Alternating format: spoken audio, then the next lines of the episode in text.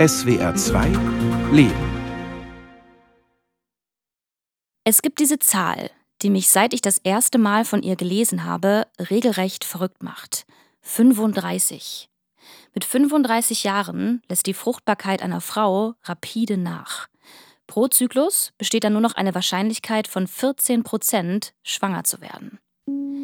Es ist November 2021. Ich bin neulich 34 geworden. Wollen wir es nicht so langsam probieren? taste ich mich vorsichtig bei meinem Freund vor. Tobias ist einverstanden. Ein großes Ding wollen wir nicht draus machen. Einfach nicht mehr verhüten und schauen, was passiert. Der Zeitpunkt passt. Wir sind beide beruflich gefestigt und vor wenigen Tagen habe ich gesundheitlich eine gute Nachricht bekommen. Mir wurde am Hals ein Knoten entfernt. Das endgültige Ergebnis steht zwar noch aus, die Chirurgen waren sich nach der OP aber sicher, gutartig, eine harmlose Halszyste. Ein paar Tage später klingelt mein Handy, das Krankenhaus. Der Befund ist da. Ich soll am nächsten Tag vorbeikommen zur Besprechung. Mein Magen zieht sich zusammen. Warum geht das nicht am Telefon? Ja, also das Ergebnis ist leider nicht das, was wir uns erhofft haben. Der Morgen nach dem Anruf. Ich stehe in der Nähe des Krankenhausgeländes, in der Hand mein Handy. Es ist mein dritter Anlauf, eine Sprachnachricht an meine Eltern zu schicken. Sie leben in der Nähe von Stuttgart, ich in Berlin. Jetzt muss ich mal gucken, wie ich das formuliere oder wie ich es auch selber zusammenkriege. Also ihr hört es ja schon an meiner Stimme. Ähm, das ist was Bösartiges.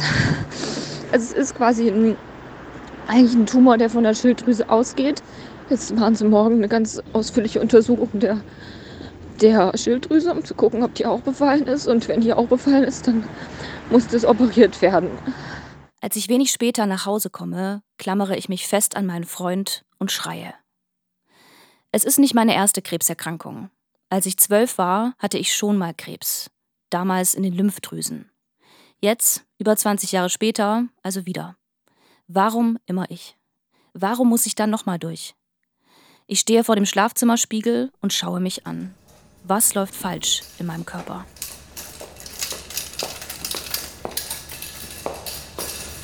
Achtung, Strahlung. Eine Tür weiter derselbe Warnhinweis. Darüber ein dreieckiges gelbes Schild. Es ist der Tag nach der Diagnose. Ich laufe die Gänge der Abteilung für Nuklearmedizin entlang.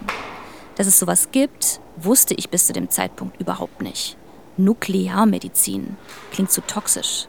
Und das sind die Untersuchungen, die dort stattfinden, auch auf eine Art. Ich bin zur Sintigraphie bestellt. Dafür spritzt mir eine Krankenschwester radioaktives Mittel in die Venen. Es macht Knoten in der Schilddrüse sichtbar. Das Ergebnis lässt nicht lange auf sich warten. Die Schilddrüse ist befallen. Damit ist klar, sie muss raus. Im Anschluss muss ich zur Radiojodtherapie, klärt mich die Nuklearmedizinerin auf. Als ich auf dem Heimweg vom Krankenhaus meinen Eltern in einer Sprachnachricht davon erzähle, bin ich seltsam gefasst. Das ist die Form der Behandlung. Und damit kann man eigentlich ja so ganz gut leben. Ich meine, die andere Sache ist jetzt natürlich jetzt ein bisschen, aber das ist jetzt erstmal nachgeordnet. Aber ich meine, Kinderwunsch ist jetzt natürlich jetzt erstmal sowieso unter dem Strahlending mindestens jetzt ein Jahr ausgesetzt. Und inwiefern ich jetzt natürlich danach mein Körper da noch in der Stand, imstande ist, äh, schwanger zu werden, weiß ich jetzt tatsächlich auch nicht. Also das ist die Wahrscheinlichkeit, dass ich noch ein Kind bekomme, hat sich damit, denke ich mal, auf jeden Fall gemindert. Aber gut, jetzt muss man halt gucken, ob man ein Kind in die Welt setzen möchte oder ob man leben will. Für mich gibt es jetzt erstmal nur ein Ziel, die OP.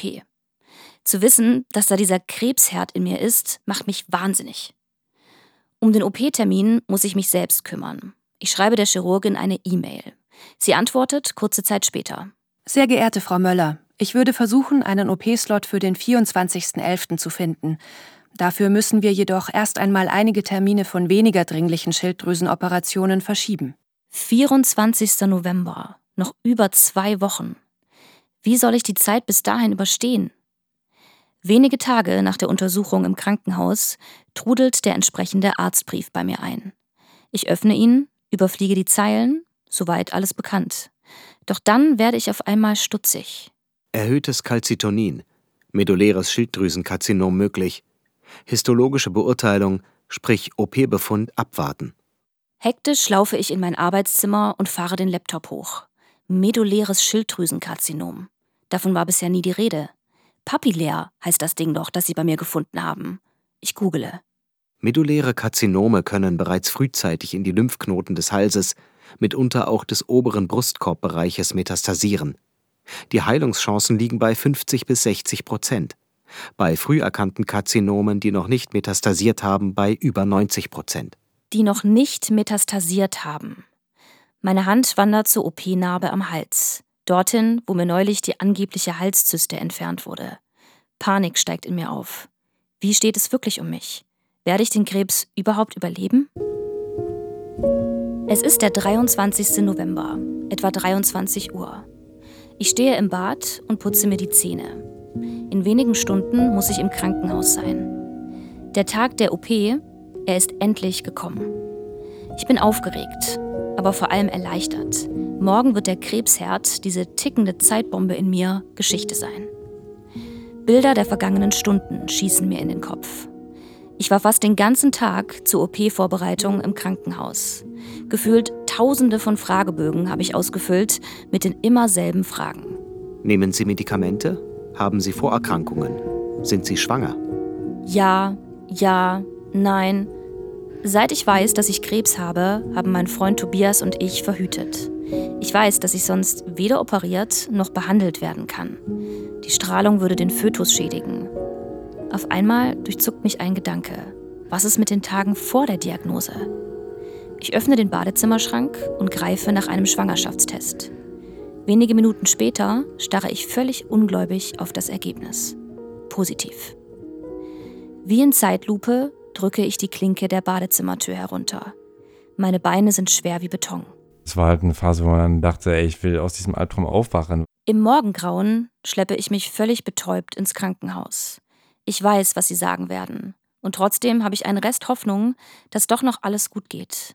Ich will operiert werden. Ich muss operiert werden. Doch die Chirurgin schickt mich nach Hause. Erst Entbindung, dann OP. So sehen es die Behandlungsrichtlinien vor. Ich muss mich entscheiden. Krebsbehandlung oder Kind? Wie ich nach Hause komme, weiß ich nicht mehr. Als ich etwa 40 Minuten später die Wohnungstür aufschließe, habe ich keine Tränen mehr. Da ist nur noch Leere. Tobias nimmt mich in den Arm und wir schweigen. Ich sehe mich hier noch sitzen und hier auf dem Bett und mit, mit Mama und Papa telefonieren. Das weiß ich noch, aber ich weiß auch nicht mehr richtig, was. Inwiefern haben wir denn darüber gesprochen? Also, was ich jetzt mache? Wir haben auf jeden Fall drüber gesprochen. Ich glaube, als wir geredet haben, ging es tatsächlich eher um, um Überleben. Also, das ist ja die, die Hauptsache, dass du überlebst. Und also es war für mich, ich hatte Angst, dich zu verlieren. Mein Handy vibriert. Die Nuklearmedizinerin ist am Telefon. Was sie sagt, kommt für mich völlig unerwartet.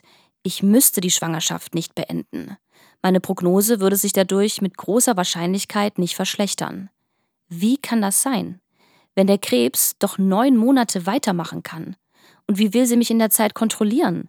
wenn die meisten Schilddrüsenkrebsuntersuchungen doch mit radioaktiven Mitteln arbeiten, die man mir schwanger nicht verabreichen kann. Mit Ultraschall, sagt sie. Das ginge schon. Ich verstehe die Welt nicht mehr. Erst soll ich so schnell es geht operiert werden und nun ist plötzlich massig Zeit? Ich fühle mich bedrängt. In mir entsteht der Eindruck, die Ärztin will mich dazu überreden, das Kind zu behalten. Aber was ist mit mir? Was ist mit meinem Leben? Ist das nichts wert? Ich muss mit jemandem reden. Jemand Unbeteiligtem. Meine Freundin Lisa bietet mir an, vorbeizukommen.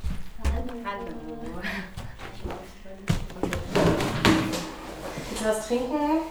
Ähm, ja, ein Wasser gerne, ja. Als ich dann vor deiner Tür stand, weißt du noch, was für einen Eindruck ich da auf dich gemacht habe? Sehr verhuscht, würde ich sagen. Also man hat einfach gemerkt, also man hat es dir angesehen, dass du nicht wusstest, wohin mit deinen ganzen Gefühlen, Gedanken. Das hast du auf jeden Fall ausgestrahlt, weil dein Blick war, ähm, hat viel, ist viel geschweift und ähm, konntest dich da jetzt nicht irgendwie fokussieren. Du warst ein bisschen zappelig, würde ich jetzt nicht sagen, aber unruhig. Dann versuchen Lisa und ich das Unmögliche. Die Entscheidung, vor der ich stehe, rational angehen. Was spricht für einen Abbruch, was dagegen? Ich muss halt sagen, aus meiner Situation hatte ich gerade zwei Neugeborene zu Hause und ohne dass ich das jetzt irgendwie in irgendeine Richtung denken wollte, ist mir das natürlich zuerst eingefallen, dass ich gesagt habe, eine Schwangerschaft und auch die ersten Monate sind einfach extrem belastend und nicht nur physisch, sondern auch für die Psyche. Und wo ich so dachte, ich weiß nicht, ob ich die Schwangerschaft, ob ich diese erste wirklich unglaublich anstrengende Zeit mit den Kindern geschafft hätte, wenn ich gleichzeitig mir noch Sorgen um mich selbst machen müsste. Ja, das war aber auch damals ein guter Input für mich, weil natürlich konnte ich diesen Gedanken gar nicht haben. Also so, ich wusste ja überhaupt gar nicht, was eine Schwangerschaft für einen Körper bedeutet. Und man stellt sich das, glaube ich, auch ein bisschen leichter vor, als es letztendlich ist. Dann danach eben im Anschluss die ganze Therapie dann angehen zu müssen mit einem, unter dem Umstand, dass man dann ja ein Baby zu Hause hat und alles. Eine Schwangerschaft soll was Schönes sein, ja, auch wenn sie anstrengend ist und so weiter und körperlich eben auch super anstrengend ist, aber man will ja trotzdem das Gefühl haben, man kann sich darauf freuen, was kommt. Und ich hatte das Gefühl in dem Moment, du kannst, konntest das nicht. Mhm. Den Gedanken überhaupt zulassen, dich auf was zu freuen, wenn sowas Schlimmes noch ungewiss ist und noch ungelöst ist. Als ich zwei Stunden später nach Hause gehe, spüre ich eine erste starke Tendenz in meinem Bauch. Ich packe das nicht. Schwanger sein und Krebs haben, es ist zu viel. Tobias sieht das zum Glück genauso wie ich. Ein Punkt war ja auch, dass halt einfach die Schwangerschaft mit ganz viel Angst verbunden wäre, dass so jeder, jeder Schmerz, jedes Unwohlsein hättest du halt irgendwie auch auf den Krebs zurückführen können. Und das wäre also wirklich die Hölle gewesen, denke ich mal. Und alleine diese Vorstellung, das hat es, finde ich, schon klar gemacht, dass es halt eigentlich keine Option ist. Trotzdem bin ich damals längst noch nicht so weit. Seit der OP-Absage sind noch keine 24 Stunden vergangen. Ich will nichts überstürzen. Ich darf nichts überstürzen sonst werde ich mich später dafür hassen. Ich habe nochmal nachgelesen, auch Sintigraphie und, und PET und so weiter, das sind ja Strahlungen, wo das, wo das Kleine geschädigt werden kann. Meine Mutter meldet sich per Sprachnachricht. Sie ist aufgebracht. Und wenn das Kind dann geschädigt ist, weil das kann ja gerade solche Strahlenschädigungen können ja dann auch dann zu Krebs und Leukämie und so führen bei Embryonen. Meine Mutter hat recht. Daran habe ich auch schon gedacht.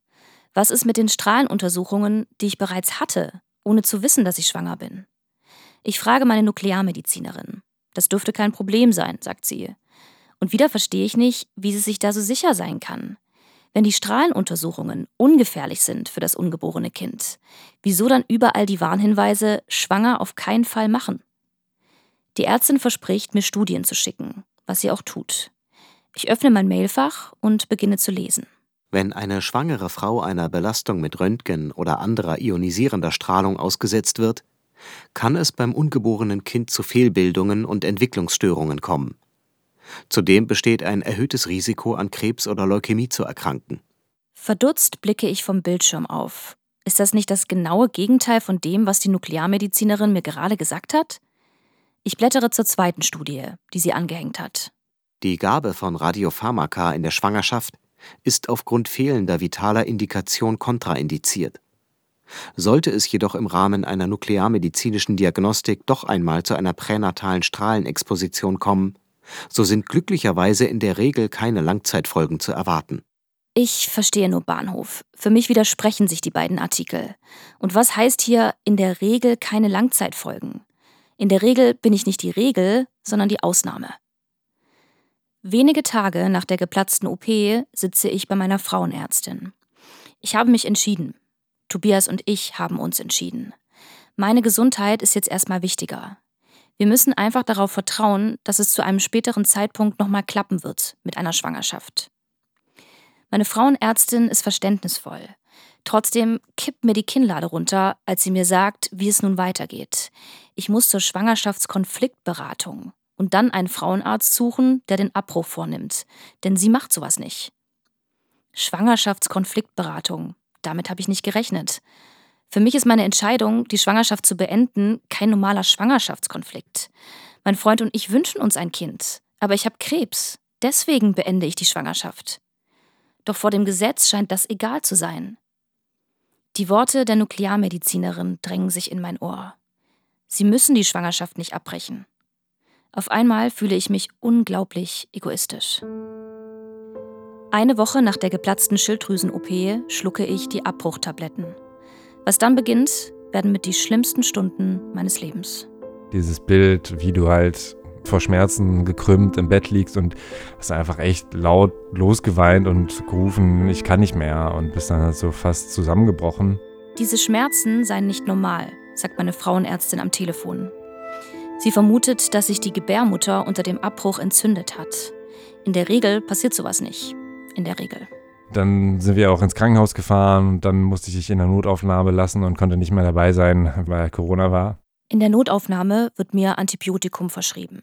Nach fünf, sechs Tagen ist die Entzündung verheilt. Und ich bin nicht mehr länger schwanger, nur noch krebskrank. Kurz vor Weihnachten 2021 kann ich endlich operiert werden. Die OP ist lang und hart. Mein Körper braucht mehrere Wochen, um sich davon zu erholen. Im Januar 2022 beginnt die Radiojodtherapie. Dabei muss ich eine radioaktive Kapsel schlucken, die die restlichen Krebszellen im Körper tötet. Dann heißt es warten. Denn ob die Radiojodtherapie erfolgreich war, kann man erst sechs Monate später sagen. Für mein Umfeld gerät meine Erkrankung in den Hintergrund. Das Schlimmste ist durchgestanden. Sie erwarten, dass es mir psychisch nun besser geht. Doch das Gegenteil ist der Fall. Allmählich beginne ich zu verarbeiten, was war, ein Moment schleicht sich dabei immer wieder in meine Gedanken. Ich sitze bei dem Frauenarzt, der den Abbruch vornimmt, und er fragt mich, ob ich eine medizinische Indikation habe. Den Begriff habe ich bis zu dem Zeitpunkt noch nie gehört. Aber da meine Gründe ja medizinischer Natur sind, sage ich, ja, ich habe Schilddrüsenkrebs. Doch das reicht dem Arzt nicht. Er will irgendein Dokument sehen, irgendwas Schriftliches. Ich bin verwirrt, begreife nicht, was er will. Er winkt ab und sagt, dann müsste ich den Abbruch selbst zahlen. 380 Euro. Ich sitze in meinem Arbeitszimmer und google. Schwangerschaftsabbruch mit medizinischer Indikation. Schwangerschaftsabbruch nach 218 Strafgesetzbuch. Eine medizinische Indikation liegt vor, wenn für die Schwangere Lebensgefahr oder die Gefahr einer schwerwiegenden Beeinträchtigung des körperlichen oder seelischen Gesundheitszustandes besteht. Nachdenklich blicke ich vom Bildschirm auf. Hätte ich da nicht drunter fallen müssen? Wie krank muss man sein, um diese medizinische Indikation zu bekommen? Ich kontaktiere den Bundesverband Schilddrüsenkrebs, ein gemeinnütziger Selbsthilfeverein. Die wiederum verbinden mich mit einem ihrer beratenden Ärzte, dem Nuklearmediziner Professor Dr. Markus Luster von der Uniklinik Marburg. Wir sprechen über Videochat. Die Schilddrüsenkrebserkrankung, die eine gute, um nicht zu sagen exzellente Prognose hat, wäre für mich per se kein Grund, eine Patientin dahingehend zu beraten, dass sie eine Schwangerschaft abbrechen sollte. Eine exzellente Prognose. So hat mir das damals auch keiner gesagt. Aber was ist mit der psychischen Komponente? Weil, so wie ich das verstehe, greift die medizinische Indikation ja auch, wenn der seelische Gesundheitszustand in Gefahr ist. Was ist, wenn die Patientin ganz klar sagt, und das habe ich damals, ich pack das nicht. Dann würden wir sicher ein Team hinzuziehen. Das ist wichtig, dass da jemand von der Ethikkommission dabei ist, um so eine komplexe Frage ähm, mit zu besprechen. Dann würde man Kollegen der Gynäkologie hinzuziehen. Ja, das ähm, wurde mir nicht angeboten. Und wenn die Patientin nach dem Beratungsgespräch weiterhin sagt, ich schaffe das psychisch nicht. Wenn eine Patientin mit dieser Belastung nicht umgehen kann, ist das für mich, und das spreche ich jetzt für mich wirklich sehr persönlich, ein Grund, sie dabei zu unterstützen, dass sie die Schwangerschaft abbrechen kann. Weil es macht halt für die eigene Psyche einen Unterschied, ob man diese Erlaubnis bekommt, quasi. Selbstverständlich. Also ich hoffe doch sehr, dass wir dann in der Lage wären, zusammen mit unseren Kollegen dann eine entsprechende medizinische Indikation auszustellen. Aus dem Gespräch mit Professor Luster nehme ich vor allem eines mit. Ob man in meinem Fall eine medizinische Indikation ausgestellt bekommt oder nicht, ist Abwägungssache des Arztes. Medizinische Faktoren spielen dabei eine Rolle, klar, aber nicht nur. Mindestens genauso entscheidend, zumindest meinem Eindruck nach, das individuelle Wertekorsett des Arztes. Ich brauche eine weitere Radiojodtherapie, um sicherzugehen, dass wirklich alle Krebszellen weg sind. Wieder muss ich warten. Wieder darf ich unter keinen Umständen schwanger werden. Ich feiere meinen 35. Geburtstag. Die unheilvolle Zahl, sie ist da. Doch es ist auch ein Ende in Sicht. 20. März 2023. Fast anderthalb Jahre nach der Diagnose darf ich meinem Kinderwunsch wieder nachgehen. Ich markiere den Tag dick in meinem Kalender. Je näher der Tag rückt, umso unruhiger werde ich. Meine Periode, ich habe sie schon wieder nicht bekommen. Ich mache einen Termin bei einer Reproduktionsmedizinerin aus. Sicher ist sicher. Ich kann meinem Körper einfach nicht mehr vertrauen. Liebe Frau Möller, wie besprochen sende ich Ihnen das Ergebnis des AMH-Wertes 0,19.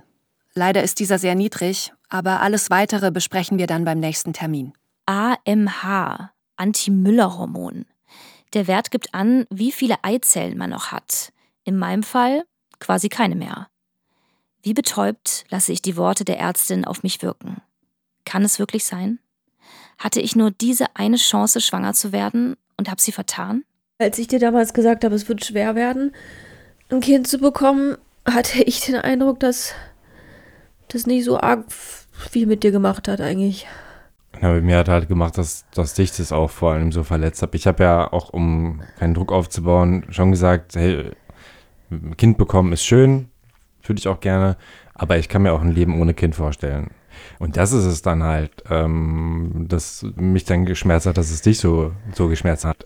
Auch als du gefragt hast, ob, ob ich noch mit dir zusammen sein möchte, weil du keine Kinder bekommen kannst. Das hat mich halt auch verletzt, weil ich dachte, warum stellst du mich mir überhaupt so eine Frage, weißt du? Wenige Wochen später fühle ich mich auf einmal seltsam, so kurzatmig. Irgendwie kommt mir dieses Gefühl bekannt vor. Kann es sein? Nein, eigentlich nicht. Ich mache trotzdem einen Test, einen Schwangerschaftstest. Wieder stehe ich im Badezimmer und wieder traue ich meinen Augen kaum. Positiv. Ich habe dich auf dem Gang erwischt, habe ich es dir gesagt, ne? Ja. Zwischen Tür und Badezimmer. In dem Moment war ich halt eher so, oh, what? Also ich habe mich natürlich gefreut und dachte, krass und so ein bisschen so I told you so mäßig, ne, dass man sich denkt, Gut, ich dass du das nicht gesagt hast. Ich, ich habe es jetzt zwar nicht gesagt, aber ich habe es halt schon so ein bisschen gedacht, so ja, wir probieren es und vielleicht klappt's. Ob wir die Entscheidung von damals ohne dieses Happy End wohl irgendwann bereut hätten? Es ist ein mühsames Gedankenexperiment, aber ich glaube nicht. Jetzt, wo ich schwanger bin, habe ich erst ein Gefühl dafür, wie anstrengend so eine Schwangerschaft ist.